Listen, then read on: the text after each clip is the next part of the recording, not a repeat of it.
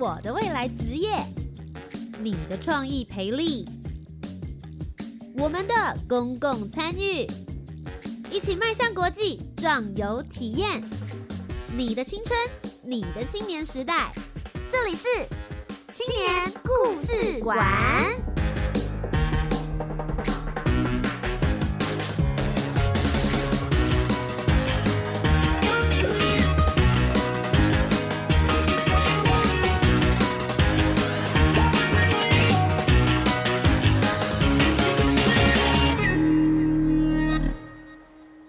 青年，一个故事，改变与感动就从年轻人开始。欢迎来到青年故事馆，每周三晚上的七点零五分到八点钟，在教育广播电台，跟你一起分享属于台湾青年的故事。今天节目当中呢，要跟大家分享的是教育部青年发展署的 U Star 原样计划。最主要呢，这个计划就是希望能够补助在台湾有原住民身份的青年，如果你愿意回乡创业，或者是你真的想要试试看，用你的创业家精神好好的来做实践的话，就有机会可以获得你的创业补助。今天节目当中呢，为大家邀请到的是来自于苗栗南庄的林珍珠。他真的非常的年轻，他毕业之后呢，就回到自己的家乡，开始进行创业。他创业的这个品牌名称呢，叫做李木工作坊，其实很有意涵的哦。李木这两个字呢，其实是来自于泰雅族的一个名词，究竟它代表了什么样子的意涵，就要透过今天的青年故事馆专访，我们一起来听听他跟我们亲自讲故事。那么马上就要进入我们的线上采访喽，Ready？职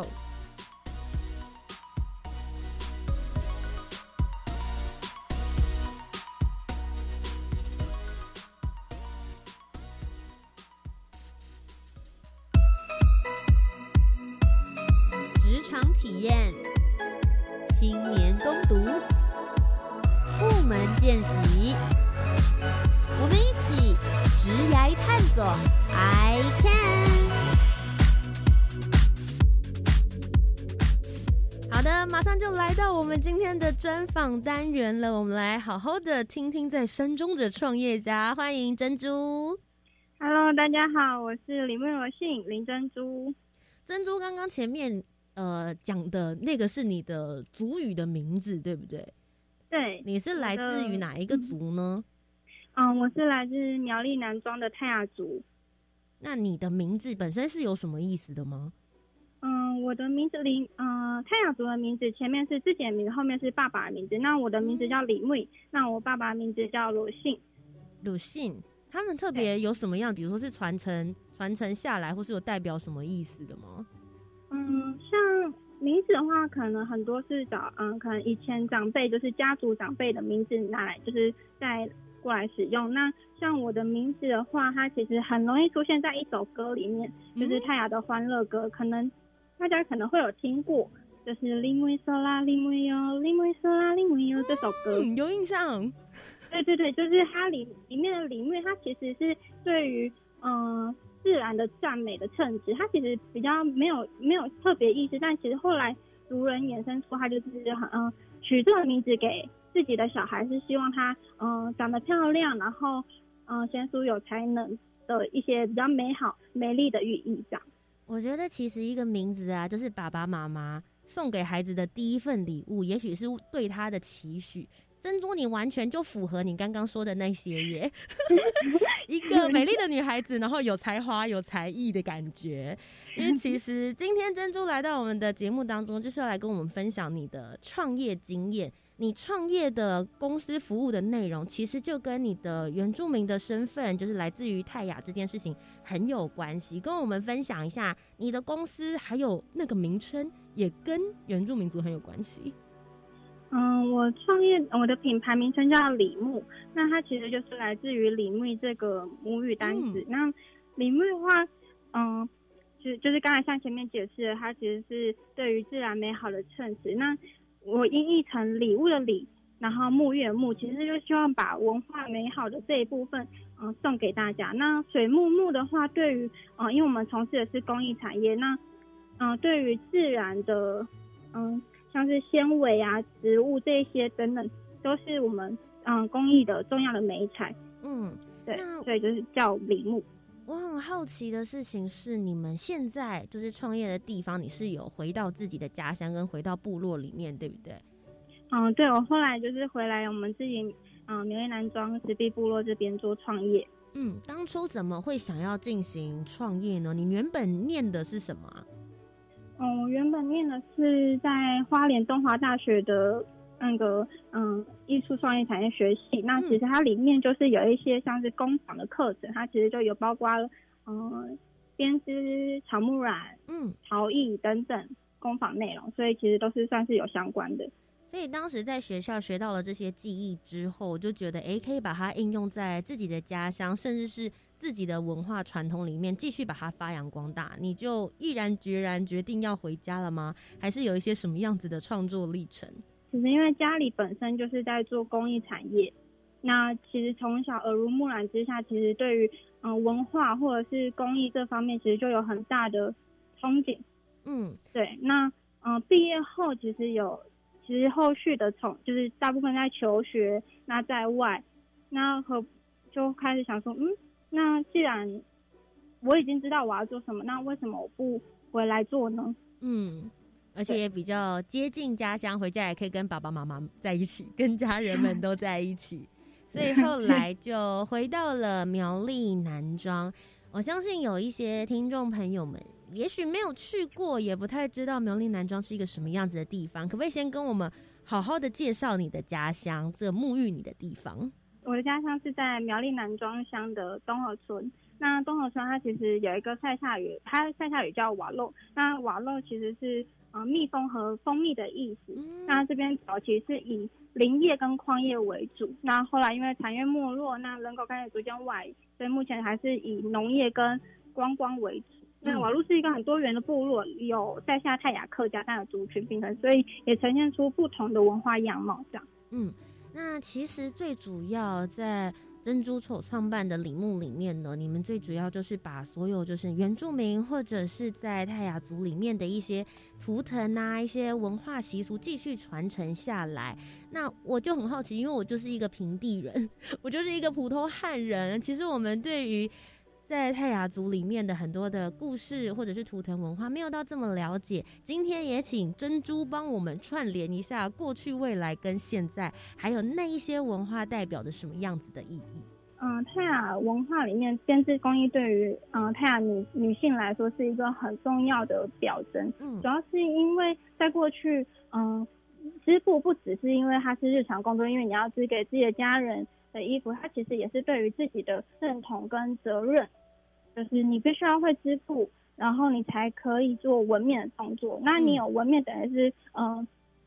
等于是认证你这个人的才能跟你的人格特质，然后才会有人去愿意去跟你提亲，就是娶你。哦，所以对于一个女生来说，如果她可以纹面的话，有一点类似像成人礼的那种感觉吗？嗯，算比较对，比较偏向像这样。那我如果想纹面，我不可以自己去纹吗？是要经过哪些认证才能够纹？是不是？嗯，基本上在过去要纹面的话，是要透过纹面师去做这个嗯工作，就是他有特定的人去执行这样的工作。嗯，那纹面师他就会去看你这个人的品格跟你的才能，才会去做纹面的动作。嗯。那我很好奇，因为像你刚刚一开始提到的编织这件事情，对于泰雅族的女性来说是很重要的一个技艺。到现在你自己的观察，你觉得现在传承的过程有没有遇到什么样子的困难跟困境呢？像传承的话，因为像是记忆这种，嗯，就会比较嗯需要时间的培养。嗯，那现在现在我们的现当代社会，你必须要完成十二年的义务教育，那你。必须要去学习，去出去。那你要怎么在一个系统里好好的学习工艺，是一件很困难的事情。嗯，你自己是从什么时候开始接触编织的？嗯，像我的话，因为我们家本身就是在做工艺产业。嗯，那其实我从小，嗯的生活环境来说，就是生活在嗯。编织的环境里面，就是在于这种文化的培养，就是养分里面。所以相较于其他人来说，我其我觉得我算是蛮幸运的。嗯，就是从小的时候家里就耳濡目染。那你说的编织是真的？我想象中的那种就很大台的织布机的那种方法吗？嗯，编织的话，在泰雅族，它其实以前是走，嗯，是做，嗯，水平式织带机，它是坐在地板上的。那其实会开，就是会后来会开玩笑说，这是全自动织布机，因为你要全身自己动，你自己就是织布机的一部分。就是你人不能，你织布你不能脱离人。哇，人机 一体就对了。对对对，人就是工具的一部分。那相较起来，在做的时候，因为你可能已经很熟悉了，你们也会办一些类似像工作坊或是教学。如果一开始刚上手的这个新手或初学者的话，通常在织布过程会遇到什么困难？嗯，我觉得织布的话，其实最主要是心态吧，因为其实很多都是需要透过时间耐心。那如果你可能觉得着急了，你跟他硬碰硬了，你反而做不下去。嗯。因为其实，在泰雅族里面，你们在不论是编织啊，还是纹面上面，你们都会有很多的不同的纹路，甚至是很多不同的配色。可不可以跟我们聊聊，对于泰雅族来说，你们有哪些基本的颜色跟配色？它们代表的又是什么样子的意涵？嗯，在泰雅族里面，其实分了很多的支系，因为泰雅族的分布很广，就是从中北以上很多山区部落，大部分很多都是泰雅族，嗯，所以它延伸出，就是沿着河河流流域延伸出了很多不同的，嗯，服装的系统，嗯，所以每一个系统的颜色跟喜好。的图文其实都会有所不同，嗯，那其实，在过去很常会看到红色、黑色、白色，嗯，主要是因为在过去取得的颜料、色彩跟材质，才衍生出那些颜色。但后续陆续，嗯，经过了嗯交易，就是外外来文化交易一些毛线啊，后来就也变也织进了我们的布里面，所以就开始衍生出各各式各样的颜色出来跟图文。所以对于你们来说，就是在苗栗男装这边，你们比较常用的颜色，除了刚刚讲到的黑、红、白之外，你们还会使用哪一些呢？嗯，基本上还是看嗯每一个支系的颜色。那我们这边的话，因为我们其实是算是 sky 录取，那其实这部分也是我们还在寻找。嗯，过去我们自己传统服饰的颜色，嗯，是怎么样的？但在嗯前年的时候，在田野调查的部分有询问到一个文史工作者，他刚好有收到斯嘎路群的传统服饰，嗯，就是传斯斯嘎路群族人所织的传统服饰。那我们可以看到它上面的嗯毛线交易来的毛线是使用桃红色的，桃红色哦。我感觉好像在以前是一个比较少见到的颜色，哎，就是其实很多地方你可以其实可以看到很多很亮的颜色，但嗯，你每个人喜可能就是知者的喜好，或者是族就整个整体族群的嗯审美观，所以会衍生出哎特特定爱爱好的颜色。所以它其实比想象中的还要再活化一些，没有我们那么死板，说我一定就只能用这几个颜色。然后没有没有，有的时候其实即使是在传统过去的部落当中，他们对于美的诠释其实也是蛮弹性，也蛮自由的。对，像是你其实，在嗯原住民族群各个部各个族群里面，其实看到织纹图文，其实很多都是几何图图形的变化。可是你为什么可以去区分出，哎，这是排湾族，这是泰雅族，这是什么族？那主要就是因为他们每每一个族群有每一个族群的审美观，嗯，他们所以你可以清清楚的去分辨，大致上，哎，它大概是哪一个族群的。所以，如果我一想到泰雅族的话，通常想到会什么样子的图文是你们的代表？嗯，泰雅族的话，大部分很很常会想到菱形。嗯，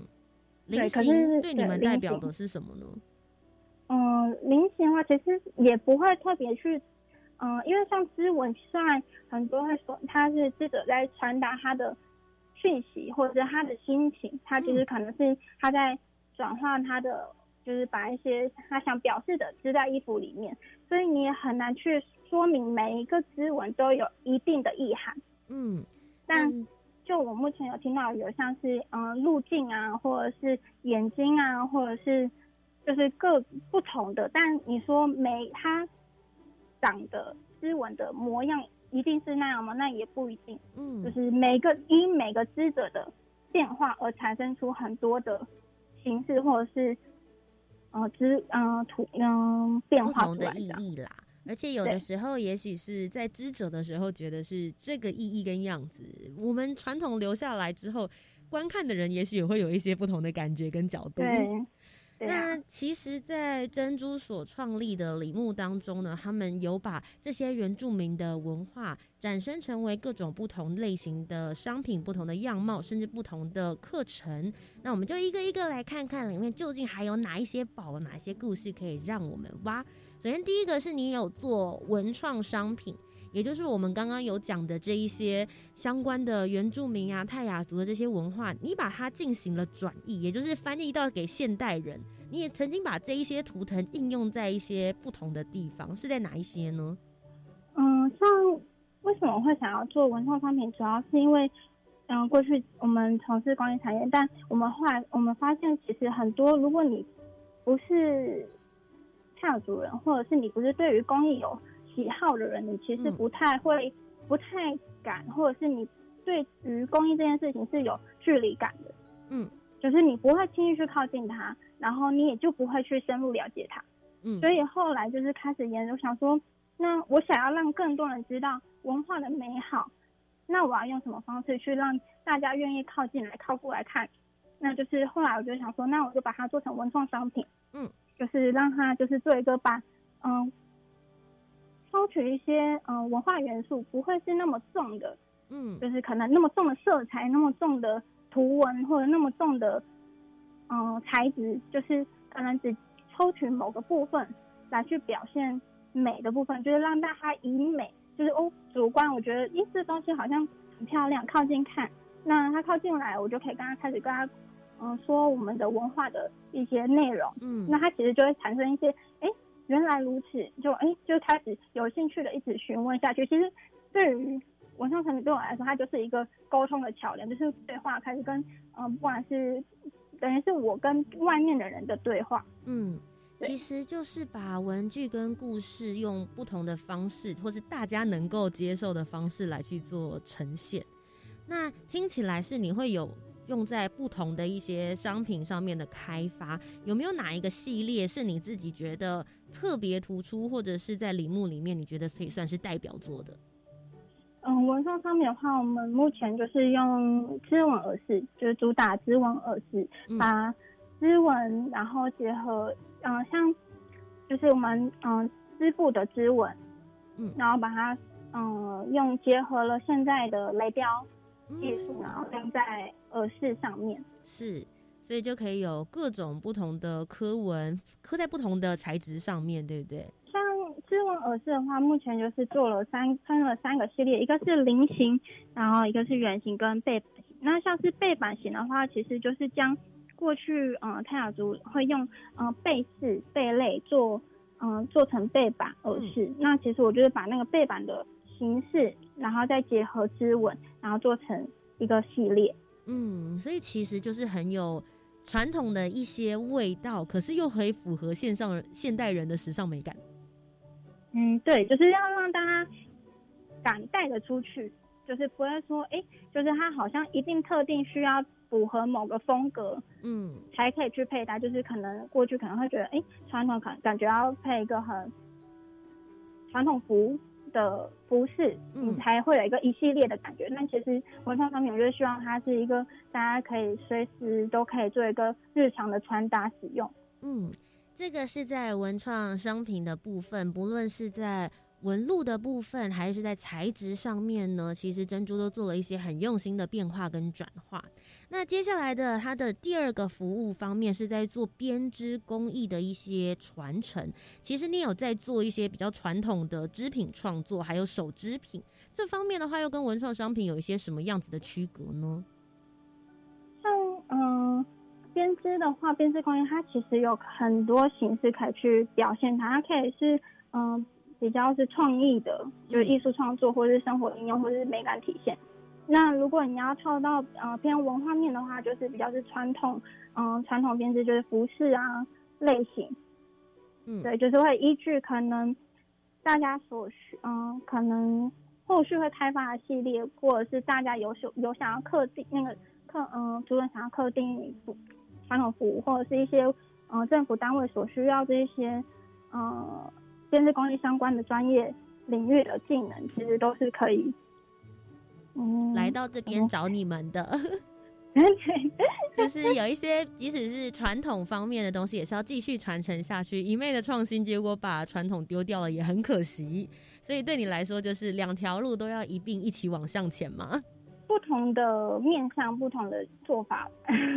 好，今天在第一阶段呢，非常谢谢珍珠跟我们分享了很多有关于泰雅族的文化，还有他在创业的过程之中，他延伸出了哪些商品，转移出了不同的内容。那接下来在下一个单元呢，要继续来跟大家聊聊，是其实他们有做一些延续文化内涵的课程，其中也包含了深度的文化教学、观光体验游程。直接人到那里去你会看到哪一些的泰雅文化稍待一会儿再继续回来青年故事馆。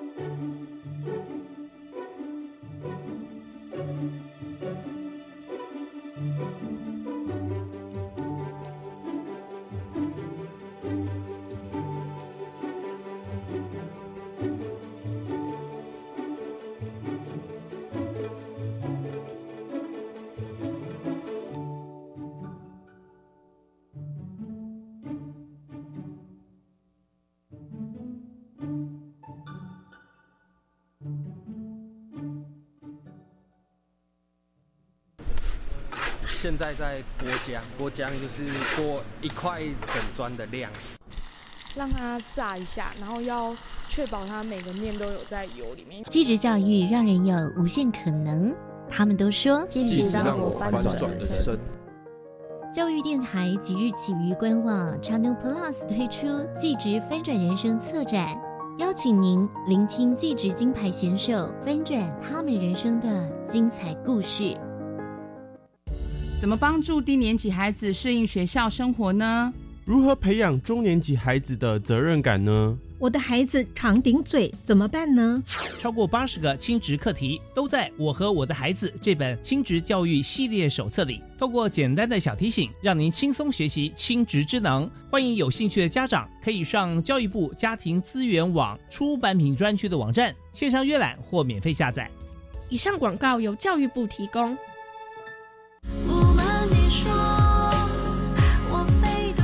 我是爱心大使郭静，邀请您参加蒲公英宝宝助养计划，让小脚丫不再踌躇，淘气的背影脱离孤单，牵起每一双紧握的小手，为孩子的成长加油，和我一起陪伴失依儿安稳长大。中义基金会爱心专线零二二九三零二六零零零二二九三零二六零零。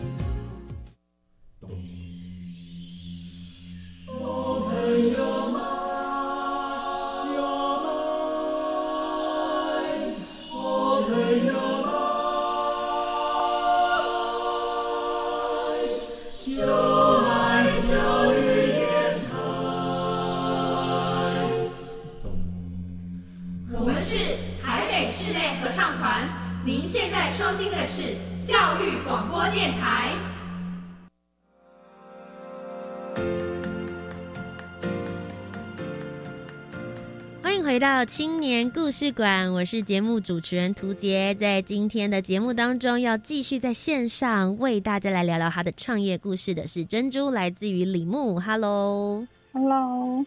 珍珠刚刚在第一阶段的时候跟我们讲了很多，他从小在部落里面长大，看的这些图文图示织布，一直到现在长大，他学完之后回到家乡。继续待在部落里面发扬这一些原住民泰雅族的文化。我们刚刚有提到的是，除了文创商品，除了织布的这些服饰之外呢，其实他们也想要把这些故事告诉大家。所以，如果大家之后有机会来到了苗栗南庄，除了南庄老街之外，其实也可以到李木这一边。你们有所谓的观光游程，跟一般观光客走的路线有什么不一样呢？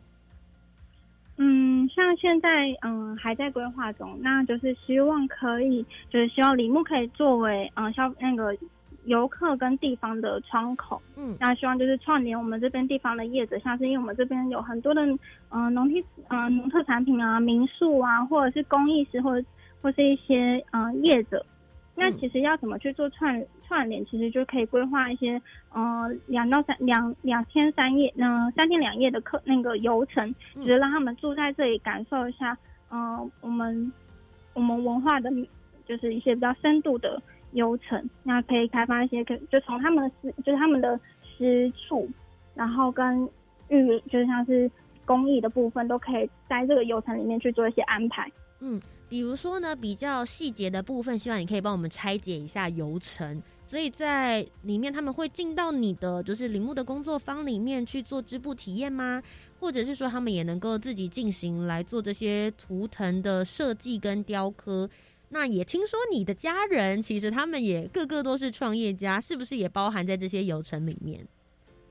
像目前有比较嗯有在规划，其实是希望是以驻马为。核心去做开那个苎麻流程的开发，就是苎麻苎嗯苎麻纤维。嗯，苎麻对于你们来说有什么样子的特别特殊，又会怎么样来接触到呢？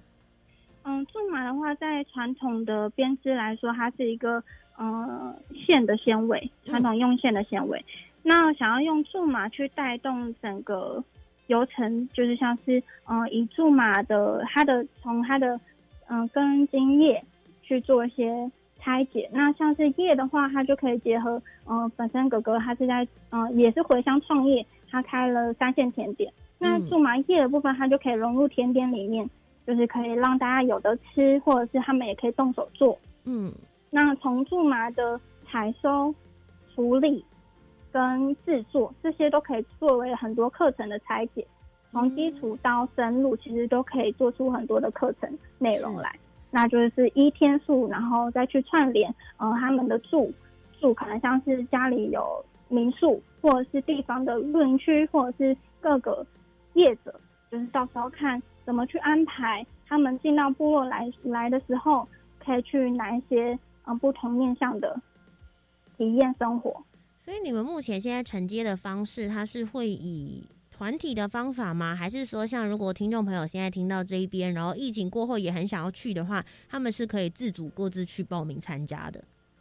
目前这部分都还在讨论跟规划，嗯，对，所以就是还没有完全完成完全的对外就是公公布这个资讯，但这些都是还在规划安排中。因为其实李牧也算是一个蛮新的品牌，对不对？对，一年，对，一年的时间，所以你们其实已经有一些未来完整的规划，但是也是在陆陆续续的建构当中。那我自己会很好奇，像珍珠，你从这一年来，包含你前面可能也已经心里也酝酿或是筹备了一小段时间，这个创业的过程跟历程当中，有没有发生什么让你觉得印象特别深刻的事情？嗯，像比较深刻的是，嗯，我们。其中一个是文化课程，那文化课程其实也有去国小做一些民族教育的部分。嗯，那其实在我小的时候，其实我们国小就已经有开始执行民族教育的相关课程。那他就是利用暑假、寒假的时间办理冬冬冬令营、夏令营。嗯，那其实就是让当时的我去，就是在认识自己的母体文化。所以到到我现在对于文化的认同或归属感是很重的。嗯，所以。我知道民族教育的意义对我来说是在哪。那当我有机会回来去教，呃，现在，嗯，现在的小朋友，就是希望让他们在未来，当他们长大的时候，他们还是，嗯，是，嗯，会愿意，或者是他们认同自己的文化这件事情，嗯，是让我觉得，哎，很有价值。因为我觉得对你来说，你自己本身就是当时国小的时候种下了种子。它真的有在你心中发芽，然后现在茁壮了之后，你可以再回馈给接下来的这一些国小的孩童们，也为他们种种子，它就能够源源不断的继续传承下去。其实对于教育这一块，你也会觉得说，除了做文创商品，你也很重视这一块的文化传承吗？嗯，对，因为其实因为本身有这样的经历，嗯，所以也希望他们，就算他们未来不是朝向。嗯，公益或者是相关的，但至少他们对于自己的文化是有认同的，不会说是排斥。因为在，因为我们这边，嗯，这边要出去，我们大概到国中以后都要在外求学，是，所以其实你在外的时间比你在自身家乡的时间还要长，嗯，所以对于文化的认同，那个使命或者是对于自己都是需要去。嗯，自己要去维持啦，应该是说你自己要很努力，或是很有心，甚至是要从小的时候你就要开始认知，不然长大就没机会啦。对对对，你长大就出去了，所以就会觉得哦，还好小的时候你就已经有经营在这样子的文化当中，你知道自己的文化价值，或是你是谁，还会再继续回到山林之中。不过，其实我觉得，对于像我刚刚就一直讲说我是平地人，就是我我 从小生活就是在那种高楼大厦、水泥墙里面。其实我们缺少很多与大自然相处的机会，甚至是认识大自然的方式。你从小在南庄生长，然后后来出去求学，接着现在再回来，跟山林之间、跟大自然之间的相处呢？你自己个人有什么样子的感受？嗯，像现在后来回乡之后，因为要从事公益，那其实要从事传统文化，那你必须像刚才提到住嘛，嗯，就是我们就就要看，嗯，要会你会织布，不代表你真的会织布，你必须要知道它前面的文化意涵跟，嗯，它的最开始你要怎么种植苎麻开始，所以后来回来之后。就是跟家人就是一起说，那我们来自己富裕我们的苎麻田，嗯，所以就是开始诶，开始摸土，就是即便自己从小在部落长大，你其实也未必会知道该如何跟山林相处，因为你其实你的生活范围你未必会去特别去接触是。农事，嗯，这件事情，因为农就是在农事，你可能就是看着长辈们在田里忙来忙去，但其实你未必真的知道他在忙什么，所以当要重新种植苎麻的时候，其实这部分就是重新再跟长辈们去学习该如何跟自然相处，跟着自然的时间，然后去做一些种，什么时候该种植，什么时候该处理杂草，什么时候该采收，这些都是需要透过自然的环它环境跟自然，就是它的生长期或者是各种嗯细节去做一些学习。那像是后来就是当如果哎，不只是长辈会教你该怎么种植，就连嗯，我们有一阵子忙太忙了，所以忘记去采收了。那其实山林的动物，还有山羌啊、山猪会来特别提醒，它就会把你种的苎麻挖起来，然后把苎麻叶吃掉。嗯，就是你你晚了，它就来捣乱了。嗯，它先你一步了，它先帮你采收。对啊，所以就是会在一些很多的小细节，或者是你摸到土，嗯，你感受雨，感受自己的汗水的那刹那，就觉得哦，我在我回到家，感就是跟山林一起的感觉，嗯，都是很特别的感受。哎，我很好奇，因为我们刚刚一直就有提到说，苎麻是在编织一开始的一个原料，所以你就回去之后从原料下手。应该有很多人跟我一样对它不太熟悉，可以跟我们分享一下。像苎麻，如果你们种的话，有一些什么样子的特殊？比如说，可能它是很需要吸收水分呐，还是你们需要翻土？多久的时候可以收成？多久？它一苎麻的话，它基本上是一年可以三收，就是它可以收成收三次。嗯，那可是因为我们前年种植的苎麻是第一年的苎麻，那第一年的苎麻它的我们是用使用它的皮的那个。纤维，嗯，做线，嗯，那它第一年的纤维其实不够强韧，所以基本上我们都是全部砍掉，让它再长过，就是三次重复的动作，让它重新生长，让它的跟它的更强壮之后，我们才拿来使用。那我们就是把刚才它其实跟经验，它整株其实都可以做一个利用。那像刚才说的叶，其实就可以拿去做，后来可以拿去做甜点。那其实后续也有其他，嗯，其他地方有在做一些苎麻的研发。嗯，那这就是其他的利用方式。那我们主要编制还是就是用它的皮，那就是用过去我们会用刮麻器，用竹子做的刮麻器，将我们不要的杂质去除，那它就会留下一丝一丝的纤维。那这些纤维我们会再做一些，嗯。清洗，然后做接线、捻线的动作，嗯，然后最后再会是漂白啊、染色，到最后才可以织布。那其实它苎麻处理纤纤维处理这份工序其实是非常繁复的，嗯。所以你们现在会自己做吗？嗯，我们就是希望可以做自己的苎麻线，是。对，所以就还在努力 朝这方面努力。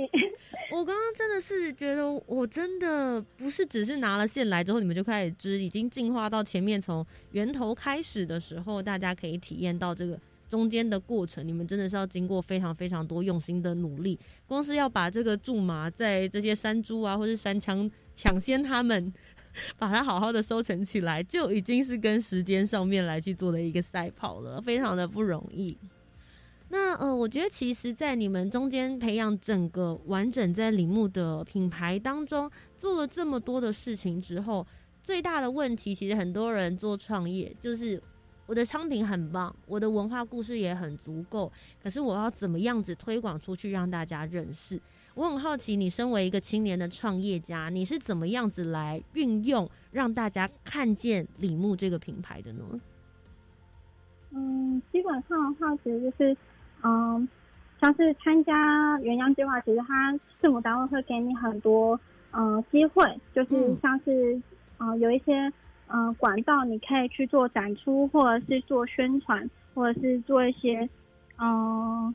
行销的动作。那其实从从通过这些嗯机会里再去做人与人接触的时候，是做一些嗯让他们可以认同、理解或者了解嗯的过程。是。因为其实你们也有在做一些社群平台的经营嘛，在这一块，其实我也觉得你在视觉上面的营造，还有故事上面的传达，也都做得还不错哎。你是怎么样子来呃给自己做的这些社群规划？嗯，像社群上的话，其实就是会放一些我在做的事情，就是铃木要做的事情。嗯，那就是像是会放了我们有放数码农事的影片，其实就是我在拍摄我的。雅弟，雅弟就是我的，就是嗯，阿婆阿妈的称谓，是就是雅弟。那我在跟我的雅弟学习如何种植苎麻的过程，以及就是我在编织的一些影像记录，或者是我对于嗯铃木对于那个要传达的概念，就是像是我想要传达文化讯息，像织文的意涵，或者是。其他等等都是我想要表示的，其实都会放在嗯社群媒体上面。嗯，透过这些方法，让大家可以深度了解你们的品牌内涵，更认识你们比较深度一点。除了哦看起来很美，看起来很漂亮，我想买之外，其实可以深刻的让更多人去了解，不论是珍珠你，还是铃木文化，甚至是扩大到对于泰雅族的一个认识。那像一路现在在创业的过程之中，你有遇到哪一些的挑战或是困难，或是你正在跨越的吗？嗯，都对，因为像是现在创业中嘛，其实因为一开始，呃，有点，呃，一开始从理想要化为现实去执行的时候，有时候会太过于埋头，忘记抬头看一下大家是怎么去看你在做的事情。嗯，所以像是。比较大的挑战其实就是对于我做的事情能不能对这个产品对于市场的需求性，还有在这个市场竞争当中要如何去做主族群文化跟风格，还有媒材上的区隔，其实都是需要一些测试跟去修正的。嗯，那像在这样子的过程之中，有没有什么样子的例子是你做了，然后你听到了哪一些建议，你做了一些修正或修改的？嗯，其实因为现在前就是目前都还在看我们设定的产品的客群是不是当初所目标的客群。那其实透过几次的呃，像是嗯活动或是就是几次的展摊，其实可以看到靠近过来的主就是客群，其实跟基本上目标的客群是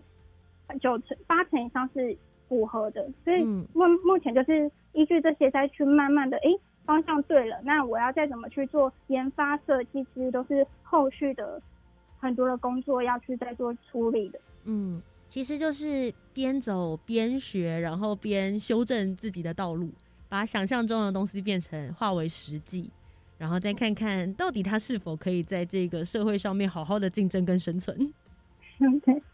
好，今天非常谢谢珍珠跟我们分享了很多她的创业故事。如果你也是原住民族的身份，然后你自己家里也有一些很棒的文化，你想继续传承下去，他们也想要来参加 U Star 原样计划的话，珍珠你会给他们一些什么样子的建议呢？你看到有机会了，就是要去把握它，不要轻易放弃每一个可能，因为其实有时候你会觉得啊，我要准备好，可是你。很很难，如果你是在想，你很难知道你到底什么时候是真的准备好，你反而会害怕，不敢踏出那一步。所以你其实无论成败，你就是由直线开始出发，就是逐渐累积你的实物经验。像我过去就是跟自己说，啊，我跟李想，他其实就是我知道他在哪，他就对我来说，他跟我就是点到点的路线。那其实就算这条路走得很蜿蜒，嗯，曲折蜿蜒，其实我都是在朝着目标前进。所以当下的我可能也不会有自觉走的是辛苦还是什么，但就是好好享受这个过程，享受自己的人生历程。也许你从小以来一直静默的文化，也能够陪伴着你继续把它发扬光大下去。今天谢谢珍珠在专访单元跟我们的分享。不过在下一个单元，珍珠也要跟我们好好的聊一聊，除了创业故事之外，他平常都看些什么样子的书、什么样子的电影呢？我们就一起来听听。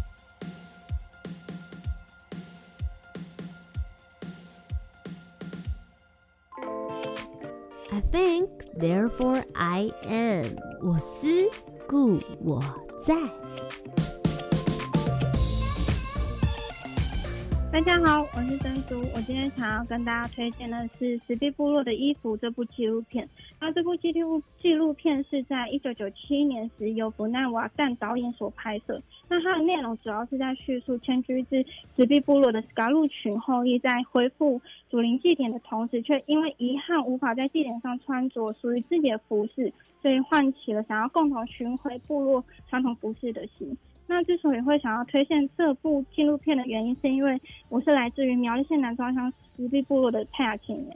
那祖先们原本居住在新竹新竹县五峰乡桃山一带的泰雅族，那古称是斯卡路群。那因为日治时期受日日本人的嗯欺压对方诸多的事件，终于爆发出了斯卡路事件，后来辗转移居到南庄这边来。那在如此的历史背景之下，就是迁移使。传统服饰的保存与制制作技术的传承更加困难，那服装系统也因此难以用脉络呈现。那虽然有前辈整理与技术，但资讯量却还是非常的稀少。那就是在去年填料的时候得知到，呃，文史工作者廖廖贤德先生那边收藏了两件史高路族人所织的服饰，那他也很无私的愿意提供我们进行老件的分析跟再制，那也让我可以在，嗯。去年的主灵祭祭典中，可以重现服饰，然后很自信的穿上自己所织的衣服。那这件事情对我来说是很感动，然后很有意义的。所以我想要推荐这部石壁部落的衣服纪录片给大家看。好的，非常谢谢珍珠的分享。其实我刚刚听到这一段的时候，自己也觉得好感动哦。就是那种哦，我们终于找回了我们以前的文化跟以前的那个根，而且最后再透有自己的双手，你可以再把它织出来跟重现。非常谢谢珍珠，很努力的把这些文化保存了下来，留下了那些祖先的精神、灵魂，还有他的故事。那如果大家对于李牧这个他所成立的公司，或者是对于部落感兴趣的话，我们应该要到哪里才可以在茫茫的网海之中找到你呢？嗯，我们的话，嗯，社群媒平平台的话，脸书跟 IG 都有成立粉丝专业，搜寻李木李木都可以找到我们。另外的话，我们在呃台北、宜兰、屏东都有寄售点，那其实都可以在那边看到我们的商品。好的，非常谢谢珍珠今天为我们带来的精彩故事，非常谢谢你，谢谢，谢谢。那么，在今天的节目最后，就一起来听听教育部青年发展署即将举办的精彩活动又有哪些呢？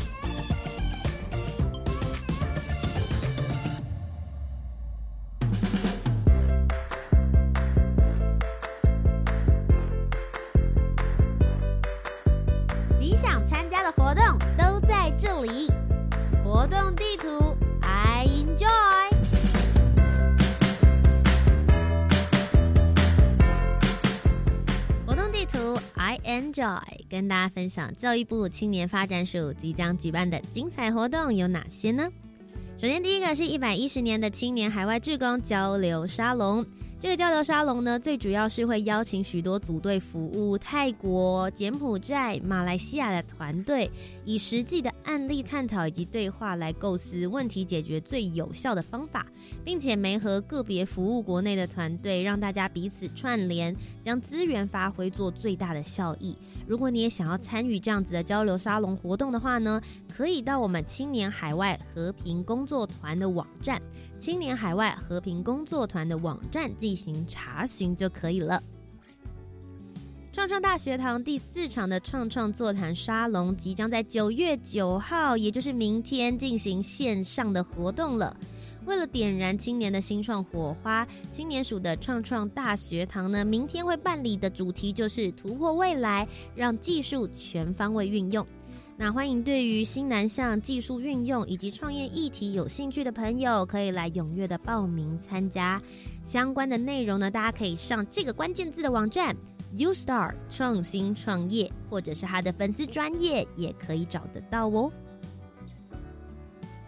一百一十年青年好政系列 That Talk 青年提案征件计划呢，现在目前呢正在开跑了，一直到十月二十二号为止。那今年度一百一十年的 Desk Talk 计划呢，将与跟青年朋友密切相关的心理健康来作为讨论的主题。欢迎有志的青年呢，只要三到五个人之间，你自主团队来申请提案。那今年呢，会开放线上审议的讨论模式来去办理 Desk Talk 是 OK 的哦。那录取的团队最高可以获得新台币十九万元的策论奖励金，赶快来报名申请。今天的最后一个活动呢，是封锁世代疫情下台湾青年志工线上的国际交流，即将呢会在我们九月份的每周四晚上七点半到九点钟，那我们会进行线上的交流办理，预计呢总共会有五场。那最主要的内容就是青年署会邀请亚洲五个国家与台湾的非营利组织。社会创新团队分享在疫情期间针对不同议题所采取的应变措施，也会邀请青年伙伴一起加入，透过对话，跟着我们一起在线上认识更多台湾与亚太国家的青年团队是如何来突破疫情的限制，打造出更多元的公益服务模式。以上呢就是本周的青年故事馆。如果你喜欢我们的节目内容，不要忘记要锁定。每周三晚上的七点零五分到八点钟，在教育广播电台，我是节目主持人涂杰。如果大家对于节目有任何的回馈要给我的话，也可以上网搜寻涂杰。我有 YouTube、Facebook 以及 Instagram 的平台，欢迎大家来多多交流喽。以上就是我们今天的青年故事馆，那么我们就下周节目再见喽，拜拜。